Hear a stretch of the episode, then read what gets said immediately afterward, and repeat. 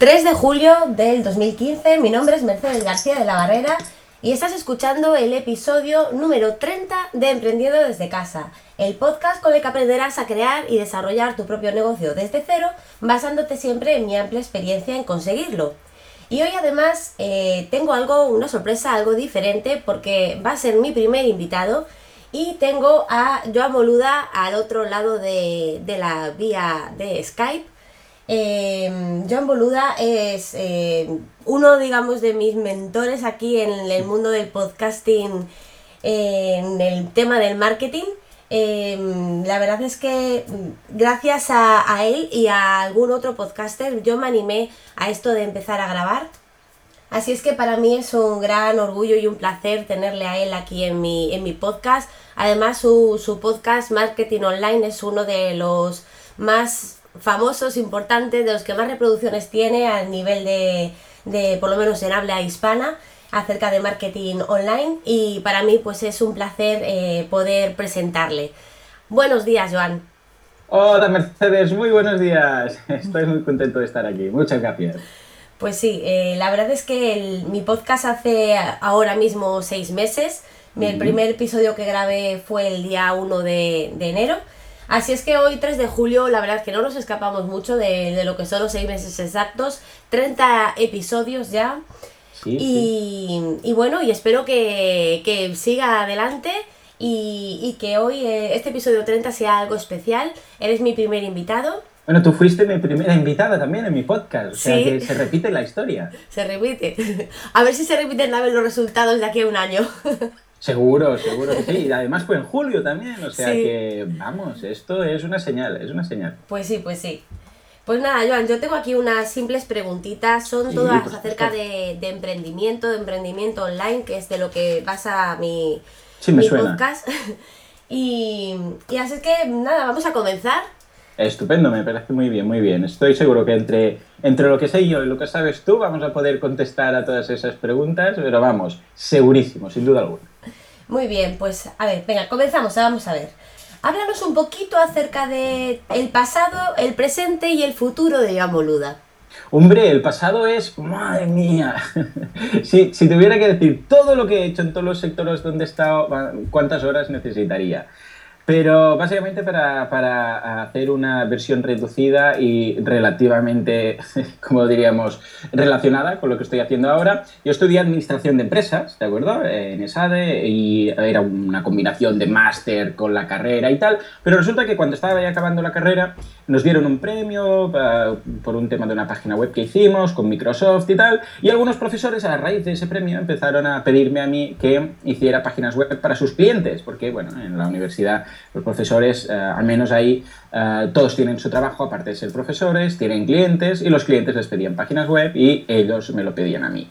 O sea que ya veis el panorama, los profesores pidiéndome página, que hiciera páginas web para sus, eh, para sus clientes.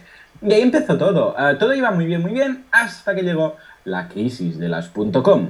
Fue básicamente de lo peor que hubo, porque la gente pasó de pagar mucho dinero um, para tener una página web corporativa o incluso transaccional, que entonces eran complicadísimas hacer una base de, una base de datos relacionada con la web, etc. Y entonces eh, aparecieron herramientas estilo front page y tal, y la gente empezó a decir, bueno, esto, mira, ¿sabes qué? Ya me lo hace mi cuñado, que sabe un poco, o el hijo del jefe, o no sé qué. Y bajó la demanda, pero vamos, lo de la burbuja de las .com cayó todo en picado. Y a partir de ahí nos tuvimos que reconvertir un poco y ah, nos dimos cuenta, de hecho, ah, que tener una página web no era todo. Tener una página web está relativamente bien, pero después lo importante es que te encuentren. Y si te encuentran, que te compren. Porque, claro, simplemente teniendo la página web, si no estás preparado, si no estás posicionado, como aquel que dice, bueno, yo vendo, qué sé, baldosas. Ya, y ahora tendré una web y vamos, podré vender hasta la China. Ya, ya, pero mm, alma de cántaro, ¿tú sabes chino? ¿Sabes hablar chino? Si, si alguien te pregunta algo en chino y si te piden, yo qué sé, 50.000 baldosas o 500.000, vas a poder. Es decir, teníamos que adaptar no solamente la página web, sino la estrategia corporativa en general. Y eso pasaba por marketing, marketing online. De hecho, yo en los últimos años de carrera entonces intensifiqué en sistemas de información, en marketing, y a partir de ahí todo vino ya bastante rodado. Ah, hace cosa de un año y dos, tres meses empecé con el podcast porque yo soy un ávido consumidor de podcasts. Me encantan, eh, escucho muchísimos podcasts. Cuando no estoy grabando, estoy escuchando podcasts, sobre todo americanos, muchísimos. Y eh, al principio, bueno, me parecía que era algo un poco friki, es decir, algo bien, alguien viene, se graba en su casa, después la gente lo escucha o no lo escucha nadie, a descubrir que no, que es una industria excepcional, que es una industria brutal, que es una... Eh, la audiencia que tienes en un podcast es una audiencia majísima y además todos son más que, más que fieles. Es una pasada. Son, son educadísimos, eh, fieles, vamos, muy majos. O sea, no, tengo palabras para describir lo que es una audiencia en un podcast comparado con cualquier otra red social, sea mm, YouTube, sea Facebook, sea lo que sea. O sea, realmente el podcast es, es, vamos, de lo mejor, de lo mejor. Porque entre otras cosas te tienen que buscar. Tienen que ir, tienen que buscar en, una aplicación que no es tan intuitiva como podría ser, tienen que suscribirse, tienes que, tienen que escucharse, o sea, tienen que realmente estar interesados en ese tema. Y eso es el presente. Y mm, bueno, el presente evidentemente viene ligado a mis cursos, ya sabéis, eh, voy a hacer aquí la muletilla de, de boluda.com barra cursos, que es donde tengo esos cursos que ofrezco porque mi audiencia me preguntaba, hay esto que has comentado, hay esto otro, y fue a raíz precisamente de eso que empecé a ofrecer esos cursos de, cómo hacer las cosas que contaba. Porque claro, el podcast está muy bien, pero si tienes que empezar a decir, clica en el segundo menú, tercera opción. Ahora en la caja de texto que encontrarás, escribe no sé qué. Claro, esto en audio es muy complejo. Y de ahí que pensara en hacer los videotutoriales eh, a tiempo real para que la gente lo pudiera seguir exactamente. Y ahora eso, vamos, eh, ocupa gran parte de mi tiempo. Y en cuanto a futuro, bueno, futuro tengo pensadas muchísimas cosas, pasando por eh, una comunidad que estoy ya preparando dentro de, mi podcast, que ahora la gente se puede suscribir, pero actualmente no hay la comunidad. Tengo preparados ya unas redes sociales, unos foros, tengo preparados también nuevos cursos, una intranet más compleja, es decir, siempre crecer en cuanto a lo que estoy ofreciendo a todas las personas que están ya, que ya forman parte de mi red. O sea, esto sería, así, in a nutshell, que dicen los americanos, una especie de resumen del pasado, presente y futuro. Muy bien. Supongo que tú no, digamos que no saliste de la, de la facultad como, como, emprendedor ya, o por lo menos no a tiempo completo. ¿Cómo se te ocurrió eso de convertirte en emprendedor a tiempo completo?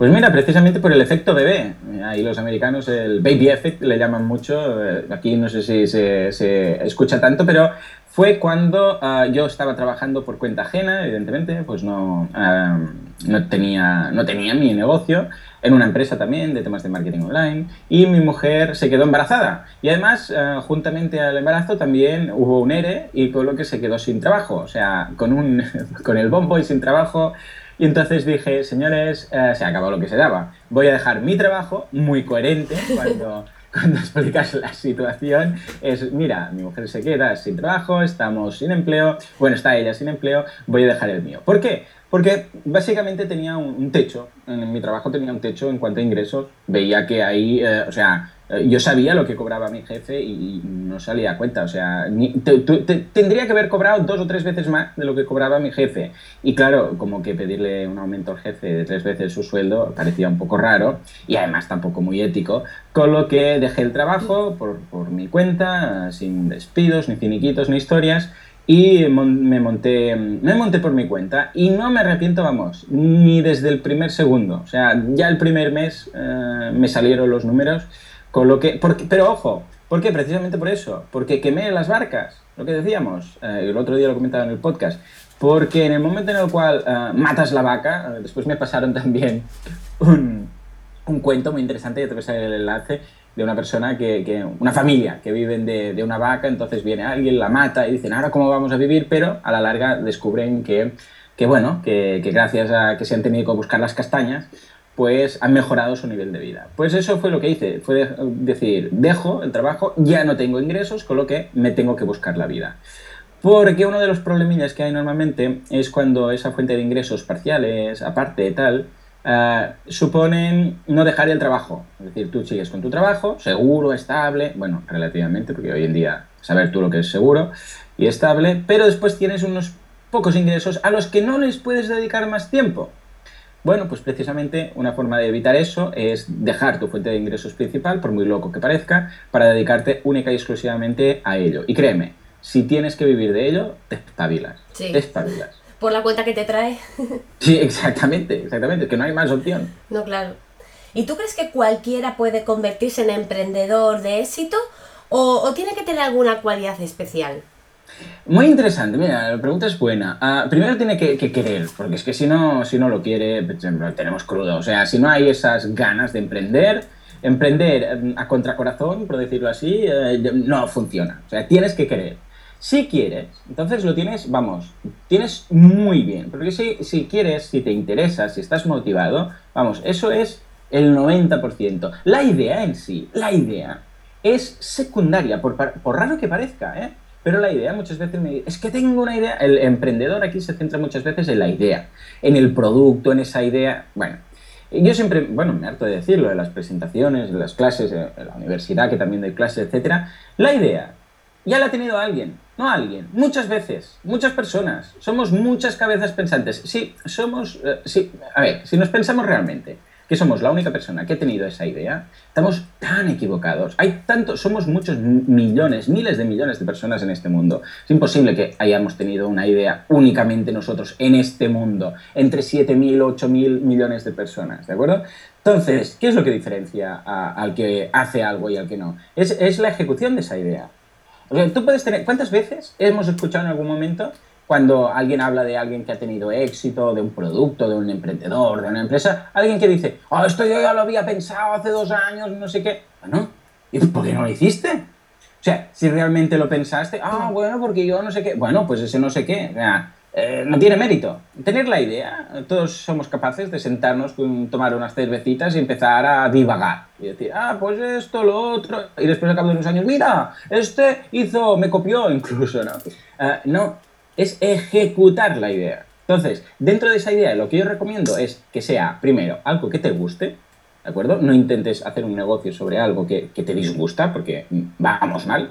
Y por otra parte, algo que, que, controles, que domines bien. Es decir, si no eres buen, cocinero, aunque te guste mucho como hobby, no montes un restaurante, ¿de acuerdo? O no montes cursos de cocina online. Porque si no sabes, pues se va a notar. Y si te disgusta lo mismo, si eres un súper buen contable, por decirlo algo, que eres un mega crack, pero no te, no te gusta nada, porque bueno, tienes el conocimiento técnico, pero no disfrutas con eso, ah, tampoco lo hagas, porque vas a transmitir ese disgusto. Sí, pues esa intersección entre algo que te gusta y algo que controlas, que dominas. Eso mezclado con ganas de emprender, vamos, es que no te digo que vayas a ser un segundo Facebook, no te digo que te vayas a, vamos, a forrar, pero vivir de ello más que posible y mejor y con más sueldo, un, sueldo eh, mejor que el que podría sacar eh, yendo directamente al mercado de trabajo, sin duda alguna. ¿Y tú crees que cualquier idea es monetizable? Porque a mí eh, muchas preguntas que me hacen, eh, pues a relación, por ejemplo, a, lo que yo me dedico, me dicen, claro, es que la cosmética, claro, es que tener una tienda online de complementos, claro, eso sí, pero, pero claro, a lo que a mí me gusta, lo que yo tengo, lo que a mí me gustaría hablar en mi blog, yo no lo veo como, como que pueda yo montar un negocio ahí. ¿Tú crees que mm. cualquier idea es monetizable? Si hay, una, si hay gente interesada, si hay gente interesada, eh, y después, además, gente interesada con eh, los recursos para pagar, sí, sin ningún tipo de duda. Es decir, si tú tienes una comunidad, esto es muy fácil, si tú tienes una comunidad que te sigue, quiere decir que es muy probable que lo puedes monetizar. ¿De acuerdo? evidentemente, si no tienes. A ver, para monetizar siempre el proceso es lo mismo. Crear, crecer, monetizar. Esto, esto no se puede romper. Es decir, tienes que crear algo, es decir, un blog, un negocio, un e-commerce. Si no lo creas, poco, apaga y vámonos. Tienes que crecer. ¿Y crecer qué quiere decir? Pues eso, una, un grupo, una comunidad. Gente que, se, que viene y se apunta a tu newsletter, gente que viene y te escucha, gente que lee, que tienes visitas y te lee en el blog. Eso quiere decir que hay un interés. Ojo, porque el interés no es lo único que se necesita. Porque muchas veces hay mucho interés en ciertas cosas, pero nadie pagaría un duro por eso. ¿De acuerdo? Sin ningún tipo de duda. Y además, aparte del interés, tiene que haber esa, con lo que digo, esa posibilidad de pagar por ese contenido. claro, eh, esto pasa mucho en YouTube, por ejemplo. Hay muchos eh, gamers que tienen millones de visitas y cobran evidentemente por la publicidad, pero eh, si, se les empezara a pedir a los que visitan los vídeos que pagaran, aunque fueran, vamos, 50 céntimos por cada vídeo hecho, vamos, las, las visitas caerían en picado. Entonces, cada, cada, cada tema tiene su modelo. ¿Puedes monetizar algo que haya mucho interés pero que la gente no tenga un duro? Sí, pero claro, entonces ya es a través de patrocinios o publicidad. Y es un poco más complejo que vender contenido propio, que es lo, más importante. Con lo que no, no todas las ideas son monetizables. Eh, debería ser una idea que tenga un una idea que no solo te interese a ti, al menos, que haya una comunidad detrás de gente interesada. En ese momento, si tú tienes audiencia, sin ningún tipo de duda. Muy bien. Pues sí, yo estoy, yo estoy también estoy de acuerdo con lo que, con lo que tú comentas y, y con, con, ganas, desde luego, yo creo que, y con, y con algo de, mm, de, de, imaginación, yo creo que se puede, se puede llegar a, a, monetizar muchas cosas, pero bueno. Sí, sí, sí, totalmente, totalmente, porque muchas veces es darle un poco la vuelta a un mismo concepto y con imaginación dices, anda, pues mira, vamos, pero, pero sin ninguna duda, ¿eh? O sea, imaginación al poder, porque muchas veces es pillar esa idea que ya está, darle la vuelta, es lo que dices tú, a través de imaginación, para saber cómo exponerla de forma distinta o cómo venderla de forma diferente para, para arrasar. Pero vamos, sin ningún tipo de... Pues sí. Muy bien, a ver, eh, tú en tu podcast grabas a diario, de lunes a viernes. ¿Cómo haces para mantener la inspiración y la constancia y cumplir ese reto, porque a mí la verdad es que me parece algo asombroso. Es curioso, es curioso, porque cuando yo empecé uh, el podcast, uh, apunté, digo, bueno, vamos a hacer una... Cuando empecé, hice, de hecho, grabé 20 podcasts, ¿de acuerdo? Los dejé preparados, 20, uh, y dije, bueno, ya los tengo al menos los primeros 20 días, ¿vale? Porque si después no me inspiro, lo que sea, al menos no sé cómo irá esto, tal. entonces tenía ese buffer ahí y podía ir como creando, y tenía como un cojín ahí de podcast, ¿de acuerdo?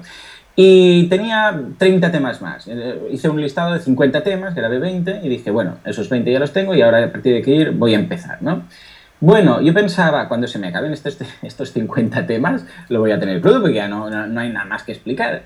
Pues vamos, inocente de mí, pensaba que no, porque resulta que cada vez que hago un podcast, como mínimo, como mínimo me sale una o dos ideas durante ese... Y a veces lo digo, digo, espera, mientras estoy grabando digo, espera un momento, que voy a apuntar. Y realmente lo apunto, porque he dicho algo que es un hilo que si te tiras de ese hilo puede dar a otro, ¿no?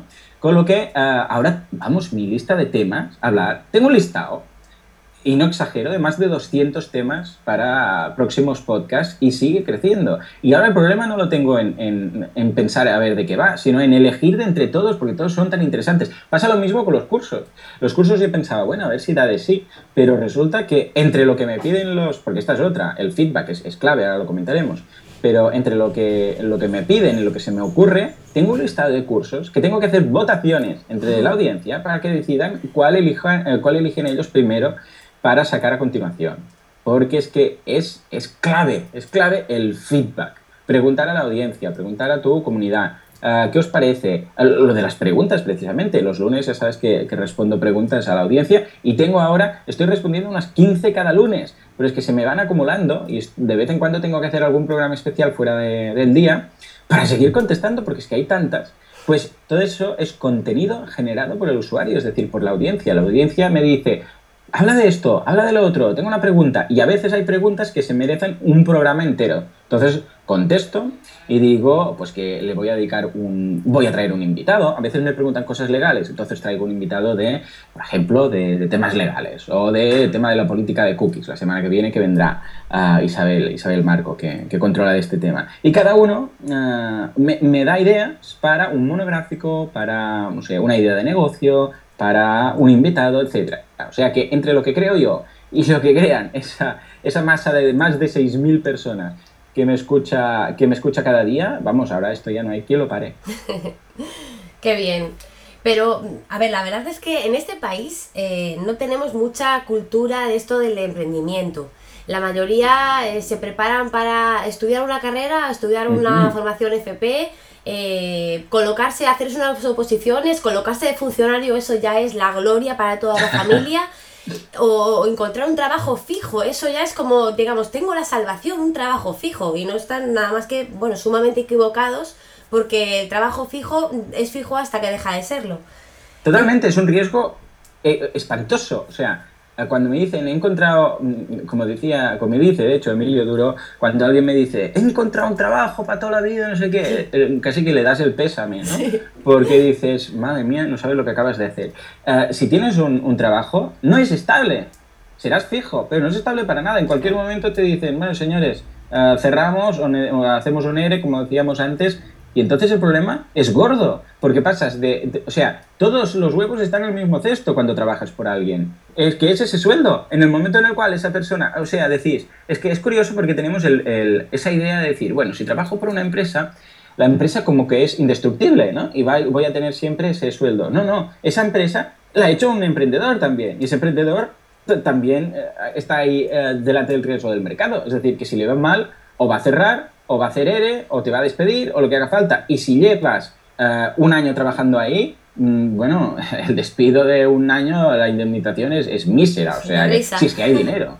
Entonces, ¿qué pasa? Que tu 100% de ingresos se reduce a cero, de repente. En cambio, si tú tienes un negocio o varios negocios, varias fuentes de ingresos, si falla una, el problema tienes el resto. Hay un ratio que, tuve claro, no sé si me lo inventé yo o ya existe, pero el caso es que desde el primer momento lo, tenía en mi Excel, que es el máximo dinero que puedo perder si se va el mejor de mis clientes. ¿De acuerdo? O sea, tengo todos los clientes, tengo todo, evidentemente soy, bueno, súper fan de, Excel, bueno, más que de Excel, de, las hojas de cálculo de Google, y tengo el porcentaje que me representa de la facturación cada cliente. Y no tengo ni un cliente ni un cliente que sea más del 10% de mi facturación total. Es decir, que en el peor de los casos, si se fuera mi mejor cliente, se iría con mucho un 10% de la facturación. Eso versus que se vaya el 100% de tus ingresos, es que, o sea, no podría vivir eh, tranquilo. No podría vivir tranquilo porque dependería de un trabajo que, no sé ni, cómo está yendo, porque evidentemente no, sabes eh, tus jefes o tus superiores eh, cómo va, ¿de acuerdo? Y incluso en el caso que dijeras, bueno, mira, de funcionario, yo ahí, vamos, me, me, pudriría, es que me, me, moriría de pena. Me moriría. Mira, mi madre se jubila este año y 51, 52 años trabajando en un ayuntamiento. Y ella, feliz de la vida, ella le gusta, estupendo, pero yo estuve un año trabajando en banca, un año, y me, fui cuando me dijeron que me iban a hacer fijo. me, me, dijeron, bueno, Joan, muy bien, ahora no sé qué, ya has hecho seis meses, seis meses, ahora te vamos a hacer fijo. Y pensé, madre mía de Dios, me voy de aquí, pero, pero ya, o sea, era, eh, cuando digo banca, me refiero en una sucursal de un banco, no nada importante y fashion, ¿eh? Ahí, eh, sirviendo a, a, la gente que, y viendo, viendo las miserias, porque realmente son todo miserias, de gente que, eh, que se viene a quejar por comisiones porque tenía tres céntimos en negativo y le han cobrado siete euros, al el señor que viene a cobrar la pensión, que atención, esto es interesantísimo, muchos abuelitos, eh, los quiero mucho, los quiero mucho, vamos, es que me rompen el corazón, son muy majos, pero venían a, a pedir la pensión, es, muy es una historia muy corta, muy, muy divertida, se le tenías que poner en un sobre exacta y se la, tenía, la tenían ya ingresada ¿eh? en la libreta, pero querían el sobre. Entonces les dabas el sobre con no sé, 425,13 céntimos, les dabas, recogían el sobre, la contaban, miraban que estuviera toda, te la daban otra vez y la ponían a ingresar. decían, ya la puedes ingresar. Porque ellos tenían ese concepto, ¿de acuerdo? Como si yo tuviera ahí su sobre. O sea, surrealista. Al principio yo no lo entendía. Decía, si hasta aquí, no, no, el sobre. Y entonces me explicó el, director de la sucursal, no, no, es que esto va así. Madre mía de Dios. Y sí, sí, no era un caso, sino eran varios. O sea que cuando me dijeron, bueno, eh, ya puedes hacer esto el resto de tu vida, dije, mm, gracias, pero no, gracias. Pero, a ver, lo cierto es que emprender no, no, todo es bueno. ¿Qué crees tú que es lo, lo peor de ser un emprendedor? Oh, es el miedo. El, más que de ser un emprendedor, eh, de querer emprender, es el miedo a, porque al final todo se reduce a algo. ¿eh? Mira que hablo con muchos emprendedores, hago coaching a emprendedores, a muchos emprendedores que son clientes míos. Estoy en el mundillo y los vivo de primera, vamos, es experiencia directamente. Y es el miedo a, a, todo se reduce al final al miedo a que no haya demanda. Puramente esto. Está muy bien la estrategia, está muy bien el marketing, está muy bien esto, lo otro, lo de la moto tal, pero ¿qué pasa si al final la gente no le interesa lo que vendo? No, monto lo que sea y el día 1, día 2, día 3 y el e-commerce no vende y los contactos no llegan. Simplemente porque no interesa eso, ¿de acuerdo? Eso es un gran miedo que tienen todos los emprendedores, sin ningún tipo de duda. Y por otra parte, una de las cosas, eh, bueno, podríamos decir, una de los contras es que el gobierno mucho, mucho no es que nos ayude. ¿eh? O sea, desde el principio dices, voy a montar algo, te dicen, bueno, pues claro, ahora la seguridad social es por, eres empresario, con lo que no eres, o autónomo, con lo que no tienes esto, no tienes lo otro. Después, cosas tan, yo qué sé, banales como el hecho del ticket guardería. Por ejemplo, ticket guardería de, de, los críos, que tengo dos críos, ¿no? Ahora uno, solo uno va a la guardería. Ah, si eres trabajador, pues puedes desgrabarlo, puedes introducirlo en, como en, la nómina, pagos por especies, tal, como lo del ticket comedor. Pero si eres empresario, no. Si eres empresario y montas un negocio, ya no te digo online, pero si montas un negocio en la calle, madre mía, lo primero que tienes que hacer es pagar permisos. O sea, es como si te multaran por emprender. ¿Esa quieres montar aquí una tienda? Permiso de apertura. Ah, ¿quieres poner un cartel? Ah, permiso para el cartel. ¿Quieres hacer obras? Mm, pagar las obras. O sea, no nos ayuda en nada. Cuando, cuando, y no son cuatro duros, ¿eh?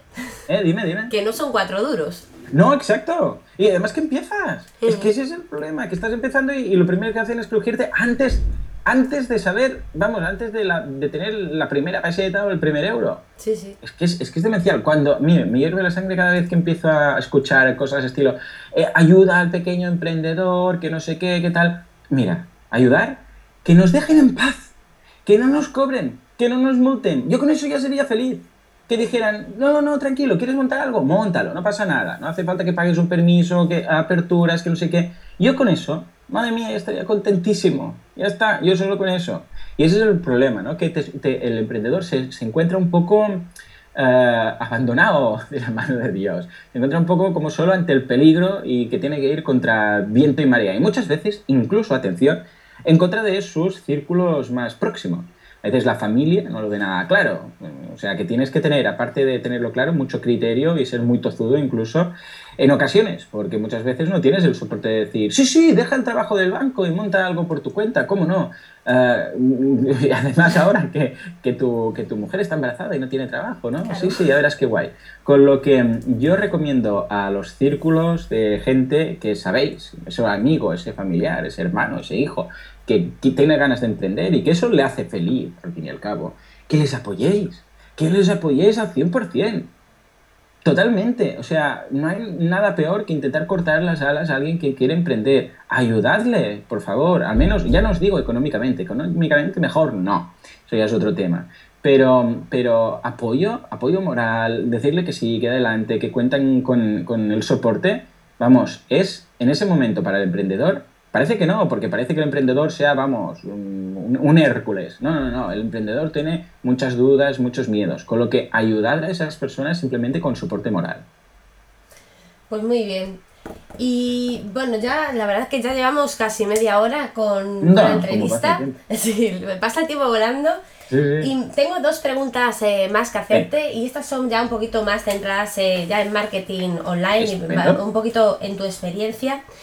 Si, si un profesional independiente, un nuevo empresario, eh, tuviera que apostar por una estrategia de marketing, ¿en cuál crees tú que debería enfocar la mayoría de sus esfuerzos económicos y personales? ¿En SEO, SEM, en social media, marketing eh, por email, email marketing?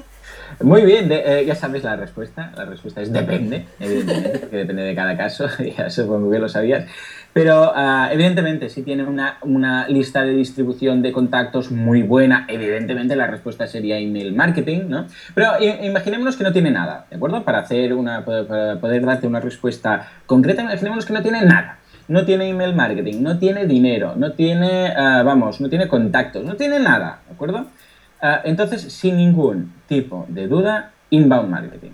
Inbound marketing es gratuito, por decirlo así, lo puedes montar tú mismo. Bueno, inbound marketing en, fácilmente, explicado de una forma rápida y mal, viene a ser crear contenido de valor alineado con ah, los, los potenciales clientes que tiene. Es decir, crear contenido de valor. El marketing de contenidos. Crear contenido ya sea a través, por ejemplo, de eh, podcast, de un podcast que es contenido de audio, vídeos en YouTube, artículos en un blog, es decir, contenido, contenido, contenido, ojo, siempre pensando en tu cliente potencial. No empieces a crear contenido que no está alineado con la... porque igual dices, hombre, pero es de sentido común, ya, ya, pero no. Muchas veces, igual, no sé, alguien que hace páginas web y se pone a escribir y empieza a escribir posts súper técnicos, ¿vale? Es decir, ¿cómo mezclar esto con lo otro y hacer no sé qué, incluso código y tal? Claro, esto, el que lo va a escuchar, el que lo va a leer, va a ser un técnico o un webmaster ya de un cierto nivel que quiere hacer algo más complejo. Pero igual tú no te estás dirigiendo a ese cliente. Tu cliente es el de eh, cómo empiezo una web desde cero o cómo, cómo monto un WordPress, ¿de acuerdo? Eh, pues eso es precisamente lo que pasa en ocasiones. A veces, médicos, otro ejemplo, médicos que resulta que ah, hacen artículos súper específicos a nivel científico y tal, eh, que, esperan que eso se lo vaya a leer alguien que quiere, no sé, una operación de nariz o aumentarse los pechos o, yo qué sé, eh, hacerse un implante de pelo, ¿de acuerdo? Esa persona no va a leer nada tan técnico, va a leer cosas mucho más eh, generalistas.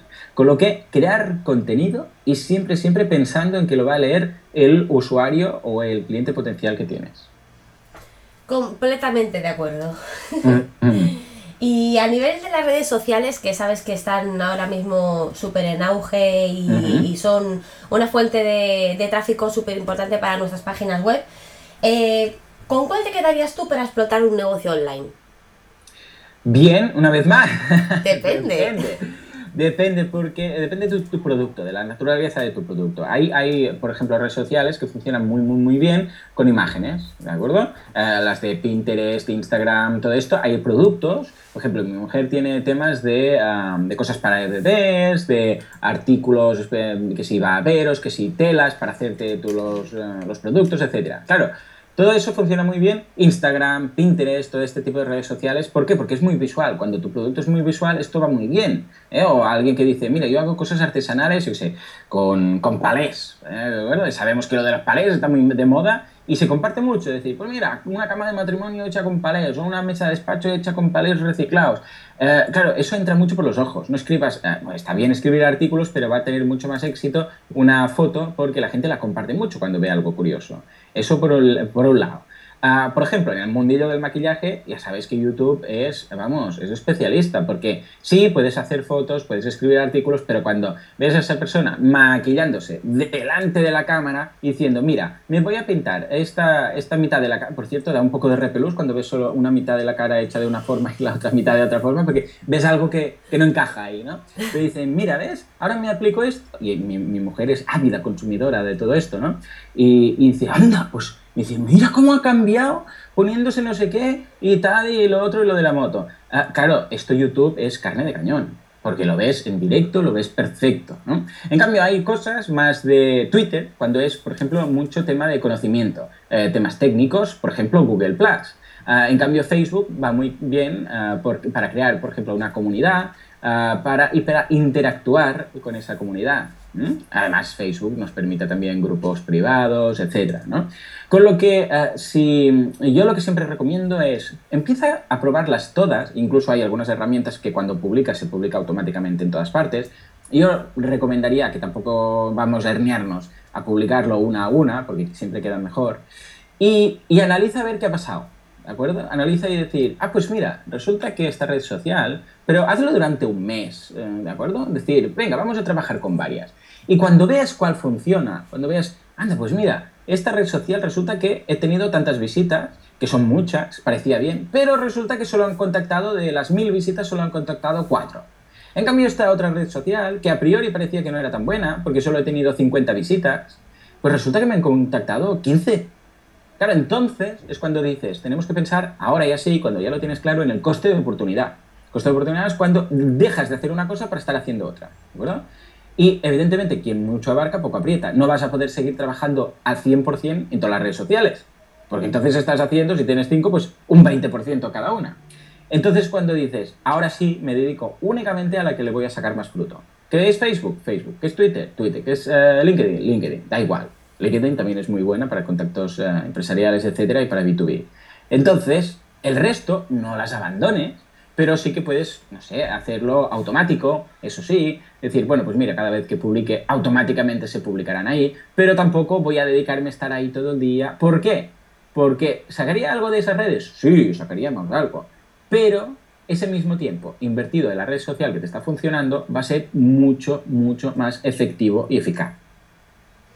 Estupendo, Joan. Yo creo que has aportado un montón de valor a todas las personas que escuchan mi podcast. Creo que esta entrevista les va a encantar. Les ah, va a resolver muchas dudas. sí. Y, y, nada, y no sé si quieres comentar alguna cosita más.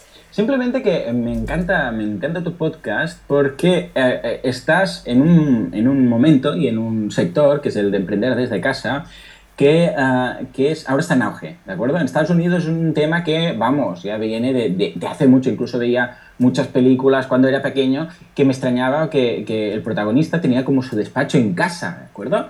Y, trabajaba desde ahí, tenía como una oficina. Y ahora cuando vemos reality shows y tal, de, sobre todo estos de casas de decoración y red de decoración y estructuras de la casa y tal, y siempre dicen, sí, porque aquí tengo mi despacho y yo trabajo desde casa y no sé qué, ¿no?